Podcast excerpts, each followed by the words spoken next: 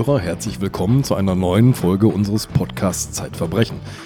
Liebe Sabine, wir sind zu zweit mal wieder. Wir sitzen in weiter Entfernung hier voneinander. Ja, mir durch ist äh, äh, drei Meter Kabel ist. getrennt. Mhm. Brav im großen Konferenzraum der Zeit. Ja. Und wir haben unseren Zuhörerinnen und Zuhörern etwas Neues mitgebracht. ja, es gibt schon wieder eine Erweiterung des Raums, äh, des Kosmos Zeitverbrechen.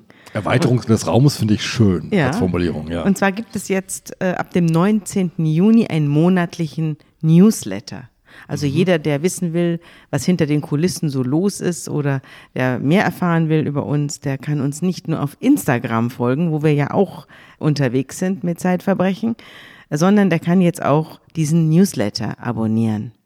Ja, wir stellen ein bisschen das Team vor in einem kleinen Fragebogen. Der beginnt mit der Frage, wie kriminell bist du? Ja, genau. Und diesmal bist es ja du gefragt worden. Ja, genau, das werde Also jedes verraten. Mal wird jemand aus dem Team, der bekommt die berühmte Frage aus dem Magazin gestellt. Im Magazin fragen wir das ja Prominente, wie kriminell sind sie? Und diesmal fragen wir uns gegenseitig, wie kriminell bist du? Und da bist du der allererste, der gefragt worden ist Mhm. Nach deinen kriminellen Unterströmungen. Genau, Geständnisse. Den Newsletter bekommt man, das müssen wir jetzt noch verraten. Ja. Man kann sich anmelden, kostenfrei natürlich, aber sehr wertvoll, unter www.zeit.de slash zv-newsletter. Genau. So einfach ist das.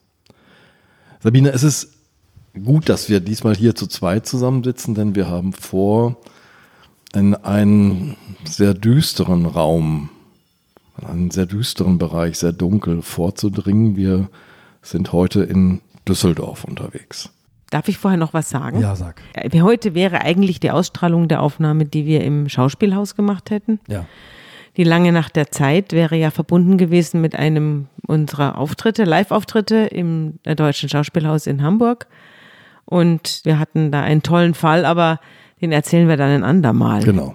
Den haben wir uns aufgehoben. Ja, genau. Äh, Diesen Fall hier, den ich heute erzähle, den wollte ich eigentlich in Köln erzählen bei einem Auftritt Anfang des Jahres, der auch schon flach gefallen ist wegen Corona. Und jetzt erzähle ich ihn aber hier in unserer kleinen Zweisamkeit. Ja, genau. Also wir sind richtig in Westdeutschland, wir sind im Rheinland, äh, wir sind in Düsseldorf und wir reden über eine Frau, die etwas tut, was für mich völlig unbegreiflich ist, eine Mutter, die ihre beiden Töchter tötet. Diese Frau heißt Marion K. Das Urteil über sie fällt am 15. April 2005. Sie wird zu in, wegen Totschlag in zwei Fällen zu 15 Jahren Freiheitsstrafe verurteilt. Du hast sie erlebt, Sabine.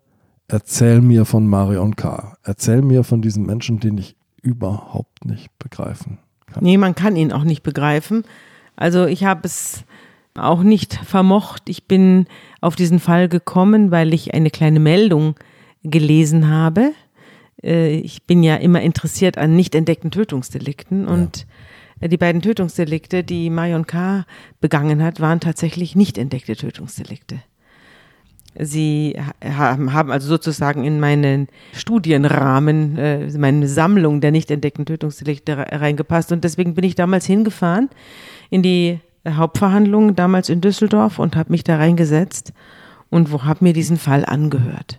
Ich kam da rein in das sehr unerfreuliche Landgericht Düsseldorf und traf auf eine Frau, die ganz normal aussah. Also so eine kleine, unscheinbare, bisschen verhuschte, schüchterne Frau, die saß da neben ihrer graumähnigen äh, Verteidigerin. Und im Saal saßen Leute, die also voller Hass waren. Es war eine Stimmung, wie man sie bei Kindermorden oder bei Tötungsdelikten von Kindern häufiger antrifft, dass nämlich das Publikum den Angeklagten hasst. Ja. Und, Und schon verurteilt hat. ja, und äh, ich habe dann auch später erfahren aus diesem Publikum, dass es da auch dann den Ruf nach äh, Hinrichtung gab und so weiter. Also ganz fürchterlich. Ich kann am Schluss vielleicht noch einen Brief vorlesen, der mich erreicht hat. Äh, nämlich einen Brief des Psychiaters, der diese Frau untersucht hat, der sich darüber wahnsinnig aufgeregt hat, über, dieses, äh, über diese Stimmung im Publikum. Und ja, und da saß die Frau und man hat also nach dem, was die, was die Zeitungen geschrieben haben und was da angekündigt war, hatte man also irgendwie wieder eine monströse Erscheinung erwartet, aber es fand sich eben nur diese harmlos aussehende kleine Frau, die auch in jedem Supermarkt oder in jedem Kleidergeschäft einem hätte begegnen können. Marion K., diese unscheinbare Frau, von der du berichtest, mhm.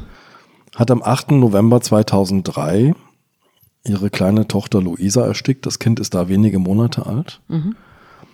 Und äh, Marion K., so schilderst du die Tat, bedeckt die Tochter mit Decken und Kissen und sorgt dafür und achtet darauf, dass die Atemwege verlegt sind, dass Luisa also keine Luft bekommt und legt sich neben ihre Tochter und hört und sieht ihr zwei Stunden lang beim Sterben zu. Ja. Erzähl die Geschichte von Marion K. Wie, von wem ist diese Tochter? Wo ist der ja. Vater? Was ist passiert? Also Luisa ist Marion K.'s zweite Tochter. Sie hat bereits ein Kind, das zu dem Zeitpunkt vielleicht zweieinhalb Jahre alt ist. Und sie hat ein zweites Kind bekommen. Beide Kinder sind von afrikanischen Flüchtlingen. Der eine lebt in Düsseldorf zu diesem Zeitpunkt, der andere wurde abgeschoben. Die Geschichte erzähle ich gleich. Und als sie das zweite Kind bekommt, hat sie es vorher niemandem gesagt. Weder dem Vater, mit dem sie einen sehr oberflächlichen Kontakt hat, der auch verheiratet ist seinerseits, äh, noch ihren eigenen Eltern noch ihren Freunden. Sie hat aber kaum Freunde, also deswegen, ähm, es gibt kaum Leute, denen sie was erzählen kann und sie sagt es auch niemandem. Also sie. Aber es fällt doch auf, wenn man, also man. Nein, sie sagt, ich bin Frau eben dick geworden, ich esse, ich esse viel Süßigkeiten, das hat sie schon immer gerne getan. Sie hat extrem viel Süßigkeiten gegessen. Sie sagt, na, ich nehme jetzt furchtbar zu. Sie hat sich vielleicht auch selbst nicht eingestanden, dass sie schwanger ist. Und eines Tages legt sie, sie trinkt auch Alkohol, also nicht zu knapp. Und eines Tages legt sie sich in ihr Apartment und äh, auf den Teppich und kriegt ein Kind. Auf den Teppich. Es ist, die Mutter trifft ein, ich glaube, sie ruft dann die Mutter an, die Mutter trifft ein, trennt die Nabelschnur durch, ähm, ruft den Rettungswagen an, der nimmt die blutende Entbundene, nimmt das Kind, das unterkühlt ist, mit ins Krankenhaus und es gibt keinen Strampler, es gibt keine, die sie sagen, die Rettungssanitäter fragen, wo ist der Mutterpass? Es gibt aber gar keinen Mutterpass. Die Marion K. war zu keinem Zeitpunkt bei irgendeinem Arzt.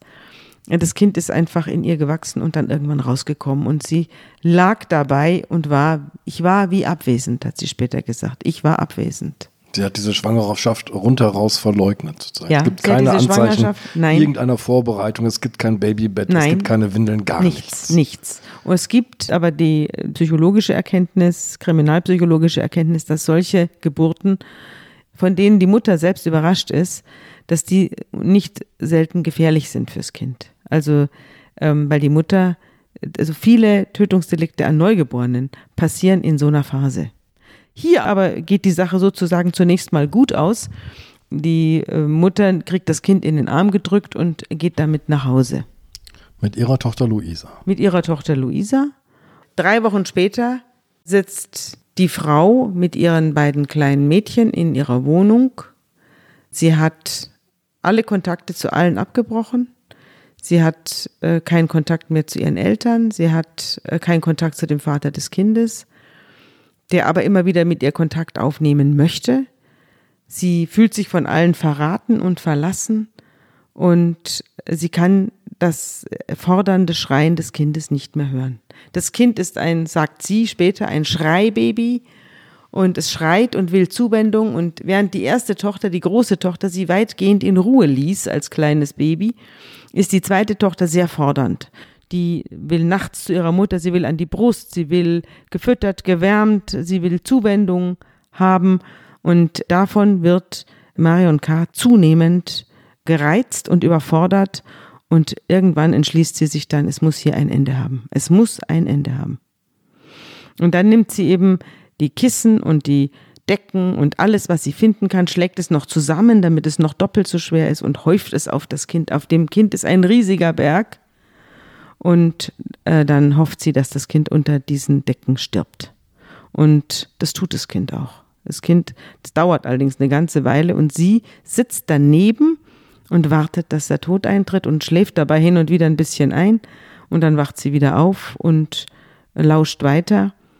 Und erst als sie sich ganz sicher ist, dass das Kind tot ist, nimmt sie die Decken runter, legt sie zusammen, äh, macht alles sauber und ruft den Notarzt.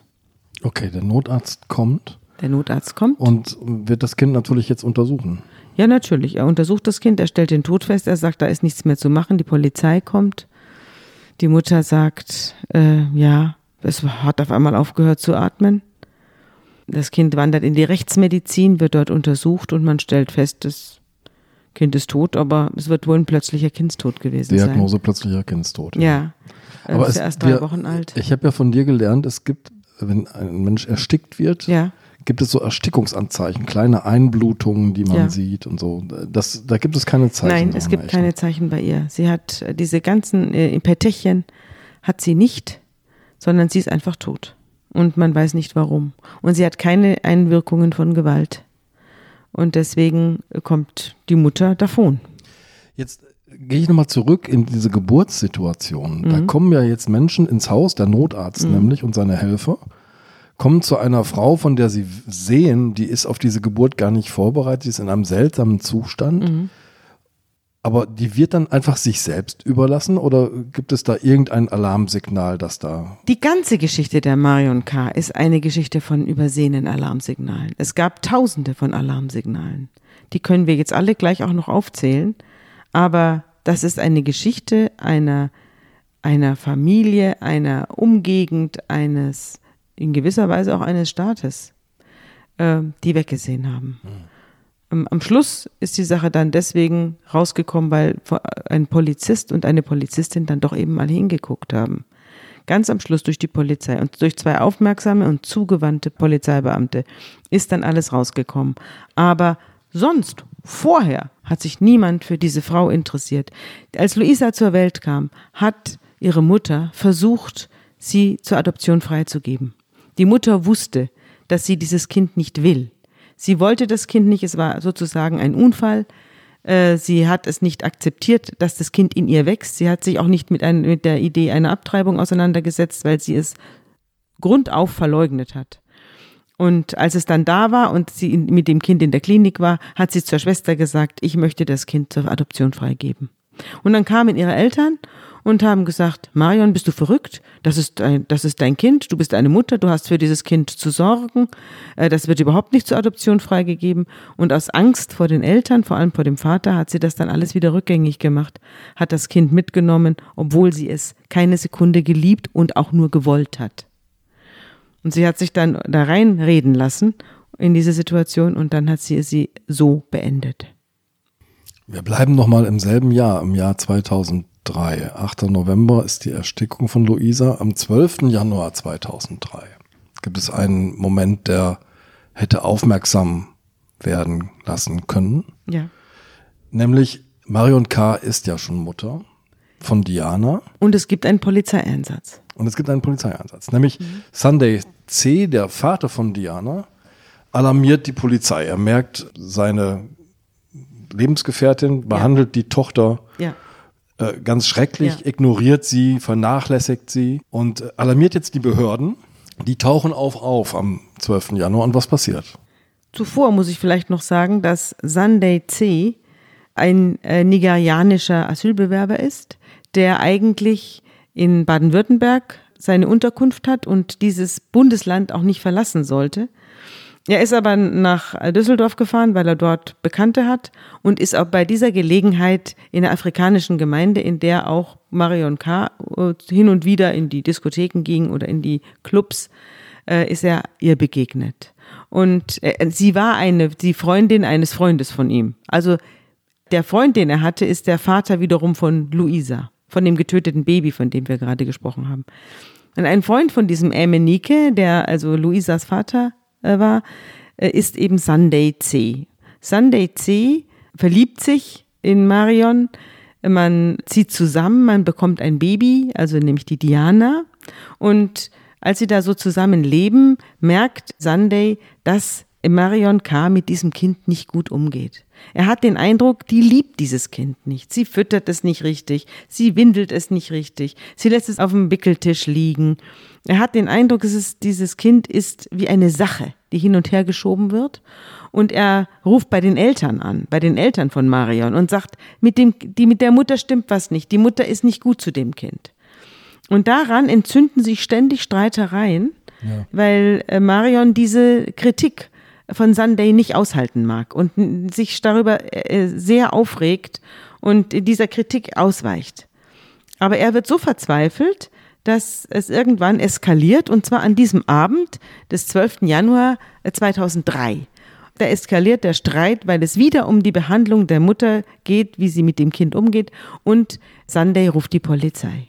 Und zwar deswegen, weil Marion sagt, ich drehe jetzt den Gashahn auf und bringe uns alle um. Also sie haben eine Gasheizung und sie droht mit Hilfe der Gasheizung jetzt hier die Familie auszulöschen. Und äh, er ruft dann die Polizei und die Polizei rückt an und Marion K. ist ganz ruhig, ganz kalt und sagt, dieser Mann hier ist verrückt. Mhm. Und Sunday sagt, dieses Kind ist in Gefahr. Diese Mutter ist gefährlich für dieses Kind. Sehen Sie das nicht? Sehen Sie das nicht? Aber die Beamten sehen nur einen aufgebrachten nigerianischen Asylbewerber, der sich nicht ausweisen kann, der ganz offensichtlich nicht im Bundesland ist, in dem er sich aufhalten darf, sondern illegal in, in Düsseldorf lebt und der jetzt hier ein Riesentheater abzieht und der jetzt auch noch in seiner Verzweiflung, als er merkt, dass er hier nicht durchdringt, reißt er das Kind an sich, hält dem Kind ein Messer an den Hals und sagt, I am killing me and the baby if the police doesn't let us go. Das ist alles festgehalten worden in einem polizeilichen Vermerk. Er wird festgenommen und mitgenommen. Das Kind wird der Mutter in die Hand gedrückt und die Polizei hat sich also gegen äh, den schwarzen Vater, sondern für die weiße Mutter entschieden und hat damit sozusagen den Tod der Diana, der jetzt dann auch demnächst eintreten wird, somit möglich gemacht. Der Vater, der einzige, der diese Katastrophe kommen sah. Sunday C. war der einzige, der die Katastrophe kommen sah, in diesem ganzen System an Vorbeiguckern. Und er hat in seiner Verzweiflung versucht, eben ein Fanal zu setzen, und äh, hat es damit mit seiner Abschiebung bezahlt. Er wurde dann also kurze Zeit später, er wurde erst festgenommen und dann wurde er ganz wenige Wochen später abgeschoben und hat versucht, noch aus dem, aus dem Knast heraus Kontakt aufzubauen und das irgendwie noch hinzukriegen. Aber es hat ihm nichts mehr genützt. Das heißt also, der einzige Mensch, der wirklich so aus dem Inneren, aus dem Beziehungsinneren von Marion K. und aus dieser seltsamen, unbeteiligten, äh, Mutterschaft von Marion K. berichten kann, der ist nicht mehr da. Der ist jetzt abgeschoben, Nein, der ist er weg. Ist ab, er ist abgeschoben und das wollte sie auch. Sie wollte ihn los sein. Warum das so ist, dazu kommen wir später. Der Psychiater hat das hat sich das alles sehr genau angesehen und lange mit ihr gesprochen. Aber sie bleibt nicht lange allein, denn Emenike ist sozusagen der nächste Lebensgefährte, mit dem ja. jetzt die Emenike, nächste Tochter gezeugt Emenike ersetzt den Sunday noch praktisch im, am selben Tag. Also noch während der Sande in der Abschiebehaft sitzt, äh, beginnt sie ihre neue Beziehung mit Emenike, von dem sie dann die Luisa bekommt. Aber Emenike sagt sie nichts davon, dass sie ein Kind erwartet. Sie behandelt ihn immer sehr distanziert. Sie hat zwar ein Verhältnis mit ihm, aber sie lässt ihn nie wirklich an sich ran. Das sagt er auch. Ich habe immer versucht, mit ihr zu reden und in sie reinzugucken, aber man hat nichts verstanden, was in ihr los ist. Ich habe es nicht verstanden. Manchmal wollte sie, dass ich zu ihr komme, dann habe ich geklingelt, ich habe gesehen, sie ist da, Licht ist, aber sie hat nicht aufgemacht. Und ich habe mich dann immer wieder gefragt, ob sie vielleicht irgendwie krank ist. Das, ob sie ein psychologisches Problem hat, mhm. hat er gesagt. Wie lebt Marion K. denn jetzt nach der Tötung von Luisa weiter? Ja, sie blüht auf. Sie blüht auf. Es ist auch sehr befremdend für die Leute, das äh, zu bemerken, aber erstmal ist, geht es ihr gut. Sie hat ein schwerwiegendes Problem offensichtlich für sich gelöst. Und sie findet eine Arbeit. Sie hat die ganze Zeit vorher von Sozialhilfe gelebt. Jetzt findet sie eine Arbeit. Und zwar stöpselt sie Flakons zu in einer Parfümerie oder in einer Parfümfabrik und gibt das Kind, die größere, die Diana, die Tochter von Sunday, gibt sie zu ihren Eltern. Die Eltern sagen aber bereits nach vier Tagen, es werde ihnen zu viel. Sie könnten auf das Kind nicht mehr aufpassen. Damit ist das erste Problem sozusagen wieder da. Mhm. Sie kann, muss zu Hause bleiben. Das zweite Problem ist, dass die Parfümfabrik ihr nach neun Tagen bereits sagt, dass sie ihre Produktion ins Ausland verlegt und die und das Unternehmen wieder schließt. Also damit hat sie nach neun Tagen auch schon keinen Job mehr. Und jetzt sitzt sie mit ihrer Tochter Diana alleine zu Hause. Sie hat äh, das Verhältnis mit den Eltern wieder komplett abgebrochen, weil sie ihnen das übel nimmt, wie sehr sie sie da haben hängen lassen. Naja, und der Vater spart auch nicht mit Vorwürfen. Ne? Der also Vater er wirft ihr vor, du bist schuld, dass du den Job verloren Natürlich, hast. der Vater so. glaubt ihr das nicht. Äh, auf die Beziehung zu den Eltern kommen wir gleich. Das ist eine hochkomplexe und hochproblembeladene Beziehung. Und trotzdem die einzige, die sie hat, die also wirklich diesen Namen verdient. Und äh, der Vater macht ihr große Vorwürfe, dass sie wieder keinen Job hat, dass sie auch keine gute Mutter sei, weil sie auf das Kind nicht richtig aufpasst, dass sie das alles bei den Großeltern ablädt, diese, dieses kleine Mädchen. Und daraufhin äh, setzt sich Marion K. in ihre Wohnung und beschließt, das Kind zu ignorieren. Mhm. Sie sagt, sie hat beschlossen, dieses Kind gibt es nicht mehr. Das war ihre Lösung des Problems. Nun gab es das, aber kind, das kind aber. Ja, das Kind war im Wohnzimmer. Das stand in seinem Gitterbett und schrie. Es war in seinem Laufstall oder Gitterbett und, und schrie. Und da stand es und rief nach seiner Mama. Zwei Tage lang. Marion K. lebte zwei Tage lang mit diesem kleinen Mädchen und das Kind stand im Gitterbett und rief nach ihr und sie ist vorbeigegangen und hat es nicht gehört. Sie hat es nicht gewickelt, sie hat es nicht gefüttert, sie hat es nicht auf den Arm genommen. Das Kind war für sie wie tot. Und nach zwei Tagen, da hat sie dann genug gehabt davon und dann hat sie, ist sie hingegangen und hat dem Kind etwas zu essen gegeben. Es hat ihm eine Flasche gereicht. Mhm. Und das Kind greift nach der Flasche und hat, weil es so ausgehungert ist, hat es angefangen, dieses, diese dicke Milch in sich hineinzusaugen. Und äh, weil es so gierig gegessen hat, hat es sich erbrochen. Der Psychiater wird später sagen, es hat auf die, Hin, auf die Hinwendung der Mutter, auf die Zuwendung der Mutter versagend reagiert. Es hat versagt. Es hat die gebotene Milch nicht bei sich behalten. Ja, ja. Und daraufhin wird die Mutter von einer Wut gepackt und sie nimmt ein zusammengerolltes Handtuch und schlingt es dem Kind um den Kopf und zieht zu. Und als sie glaubt, dass das Kind tot ist, lässt sie locker und dann merkt sie aber, das Kind lebt noch und äh, lässt es dann liegen. Und das Kind äh, stirbt dann so ähnlich wie sein Schwesterchen äh, ein paar Monate zuvor. Und wieder muss sie den Notarzt rufen. Ja, aber das tut sie nicht gleich, sondern die Tötung ist äh, erfolgt in den frühen Morgenstunden des 7. August 2004. Und sie schreibt in den Kalender Diana 7.30 Uhr verstorben. Und dann, dann wissen wir nicht, was sie getan hat. Den Notarzt ruft sie erst am Abend. Ich glaube so gegen neun. Der findet etwas ganz Seltsames vor, nämlich so eine klinisch ja, geputzte nee, der, Wohnung. Ja, der findet erstmal ein Kind vor, an, bei dem er nicht erkennen kann, woran es gestorben ist. Es ist wie das Schwesterchen verschwitzt und steif, aber er kann nicht erkennen, woran es gestorben ist. Und er nimmt es dann mit, er ruft die Polizei und die Polizeibeamten finden eine ganz eigenartige, gespenstische Situation vor. Sie finden das tote Kind und eine komplett aufgeräumte Wohnung. Die ganze Wohnung ist geputzt und gewienert. Jeder Stoffteddybär sitzt an seinem Platz.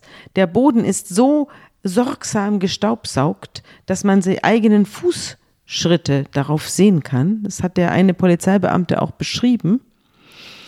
Und äh, die Mutter. An der Teppichboden, der, der ist, Teppichboden, so, der ja. ist so durchgewalkt, dass man ja. seine Fußstapfen Dass man die eigenen kann. Fußstapfen darauf Jetzt sehen kann. Mhm. Ja.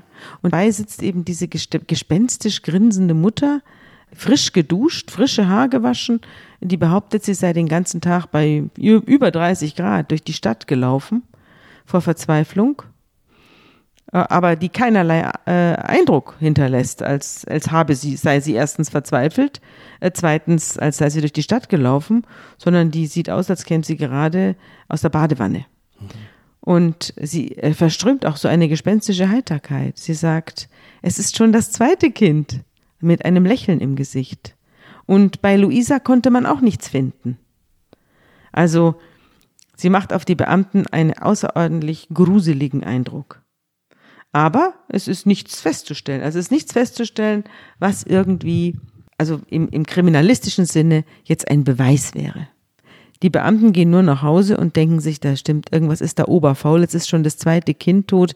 Es ist auch deutlich älter als das erste. Der plötzliche Kindstod kann es jetzt nicht gewesen sein. Das ist ja schon bald drei Jahre alt. Das heißt, die lassen Marion K. jetzt erstmal alleine in ihrer Wohnung? Oder, oder? Ja, die lassen sie alleine in ihrer Wohnung. Und dann passiert was Eigenartiges. Marion K. meldet sich bei einer Freundin kurz danach und sagt, äh, willst du mir nicht Haare schneiden? Du hast mir doch versprochen, du schneidest mir die Haare. Und dann sagt die Freundin oder die Bekannte, ähm, willst du nicht erstmal abwarten, bis äh, Diana beerdigt ist? Und dann sagt Marion K., ja, okay. Und noch am Tag der Beerdigung ruft sie wieder an und sagt, du wolltest mir doch die Haare schneiden. Das hat dann diese Frau ausgesagt äh, bei, bei der Polizei, dass sie das wirklich eigenartig fand, wie man sich so verhält. Also niemand sieht diese Mutter trauern, weder nach Luisas Tod noch nach Dianas Tod vergießt sie eine Träne. Im Gegenteil, sie wirkt regelrecht erleichtert. Das ist eine unfassbare Gefühlskälte, so wirkt es. Mhm. Lass uns da mal deutlich tiefer reinschauen. Jetzt muss ich aber erst mal fragen, bei beiden Kindern entdecken die Ärzte zunächst mal nichts, Nein. was verdächtig ist. Darum sprichst du von unentdeckten Tötungsdelikten. Ja, sie bemerken auch beim gesagt. zweiten Kind nichts. Also wenn nicht jetzt das eingetreten wäre, wovon wir jetzt gleich sprechen, nämlich die Befragung der Mutter bei der Polizei, dann wäre Marion K. nach wie vor also eine unauffällige Bürgerin der Stadt Düsseldorf. Mhm. Also die Polizei befragt sie, wann denn? Wann passiert das? Die Polizei wartet ein paar Tage und wartet die Beerdigung der Diana ab und dann melden sich die Beamten wieder und sagen, also wir haben da noch ein paar Fragen. Könnten Sie nicht kommen? Und dann kommt sie und dann sagen die Beamten, Wissen Sie, also uns kommt das komisch vor bei Ihnen. Es ist doch wirklich eigenartig. Wieso haben Sie reingeschrieben, Todeszeitpunkt 7.30 Uhr in der Früh und warum rennen Sie den ganzen Tag durch die Stadt? Und das, es kommt, warum machen Sie hier, warum haben Sie die ganze Wohnung geputzt? Das ist doch eigenartig. Und äh, sie, es dauert nicht lang. Es dauert nicht lang. Also sie sagt dann weder, ich schweige, was sie, was, wenn sie das getan hätte, mhm. hätte man ihr nichts nachweisen können. Sie sagt auch nicht, ich will einen Anwalt, sondern sie sagt, ich habe beide Kinder getötet. Und sie erzählt alles. Und zwar sagen die Beamten dann später, ohne sich zu schonen. Sie erzählt diese beiden Tötungsdelikte minutiös und ohne eine Gefühlsregung, Trauer, aber auch ohne irgendeinen Selbstschutz. Deine Schilderung des Tathergangs bei beiden Fällen, ja. bei beiden Tötungen, entspricht also einfach ihrem eigenen Protokoll. Sie hat das so. Ja, sonst hätte gestanden. man es ja sonst nicht hätte gewusst. Es niemand gewusst. Nein, sie hat es so geschildert. In dieser Grausamkeit hat sie es selbst geschildert.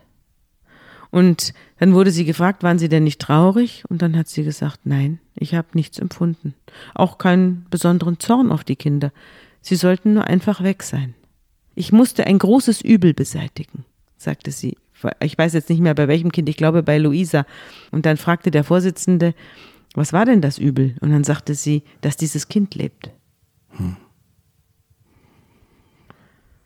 Du, du hast diese, du merkst, ich ähm, brauche einen Moment.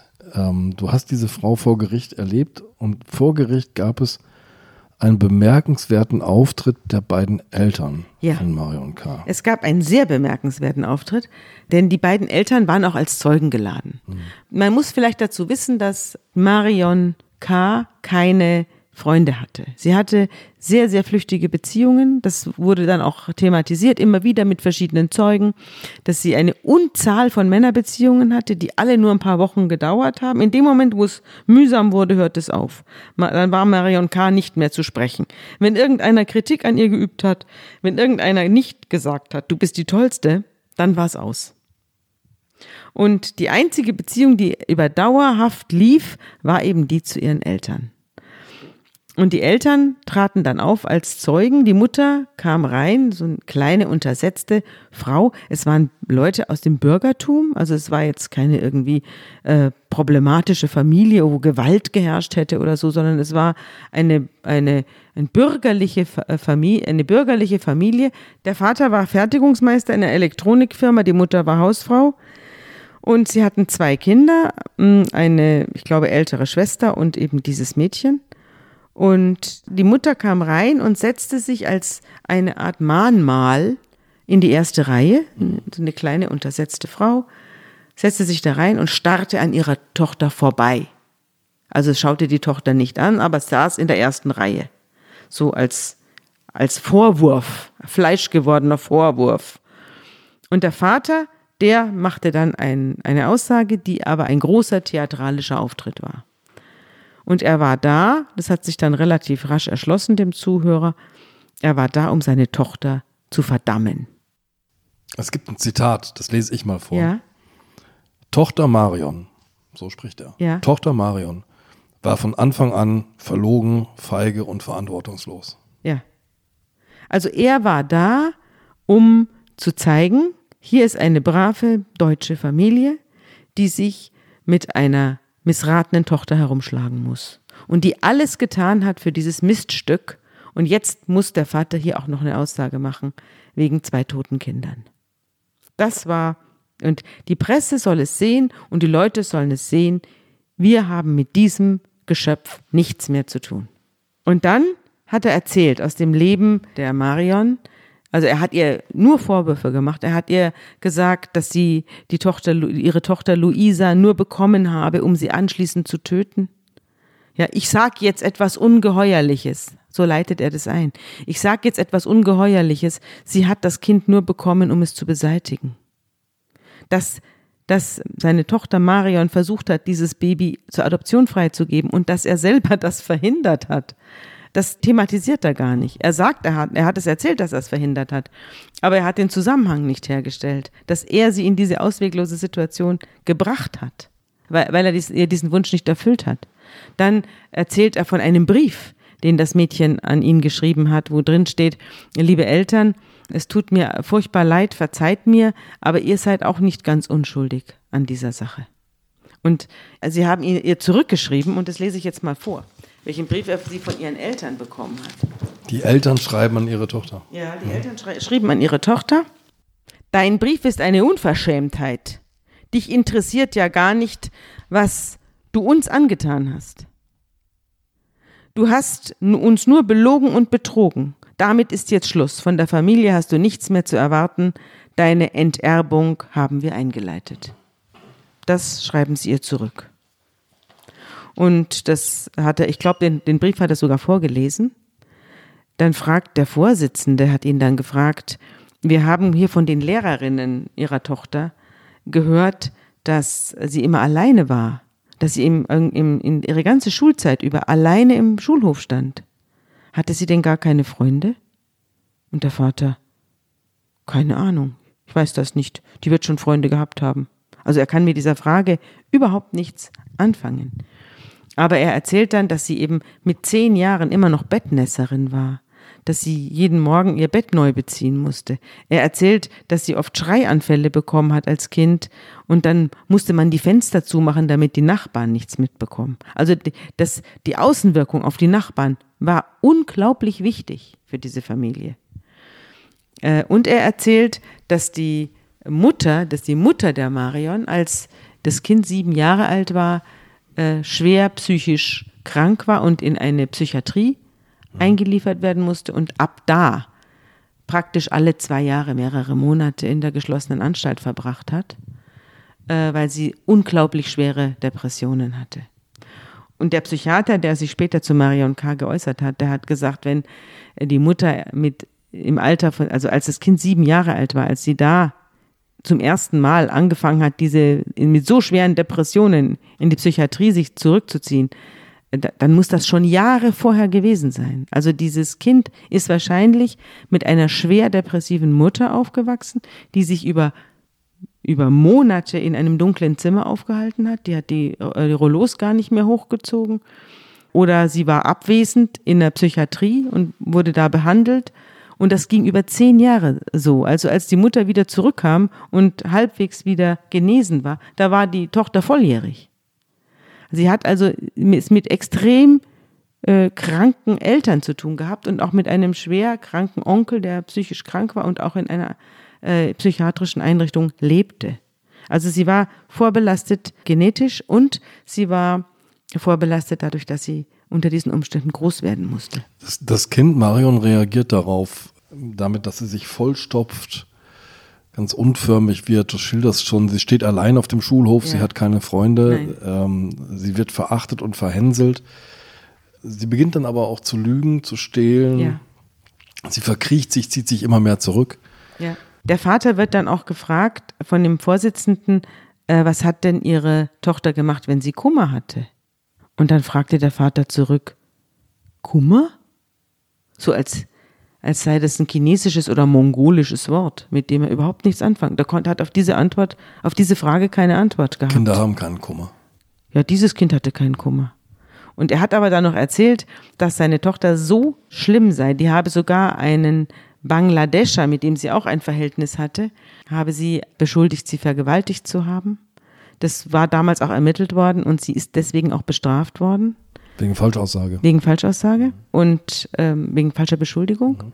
Und sie hat damals gesagt, sie hat es gesagt, weil sie Angst hatte vor zu Hause. Sie ist nachts weggeblieben und ist nicht nach Hause gekommen. Und dann hat sie, hat sie Angst gehabt, dass zu Hause irgendwelche Konsequenzen gezogen werden und hat sich das überlegt. Und das haben, wir, haben ja ein, wir haben ja hier mal eine Folge gehabt über falsche Aussagen, ja. Zeugenaussagen.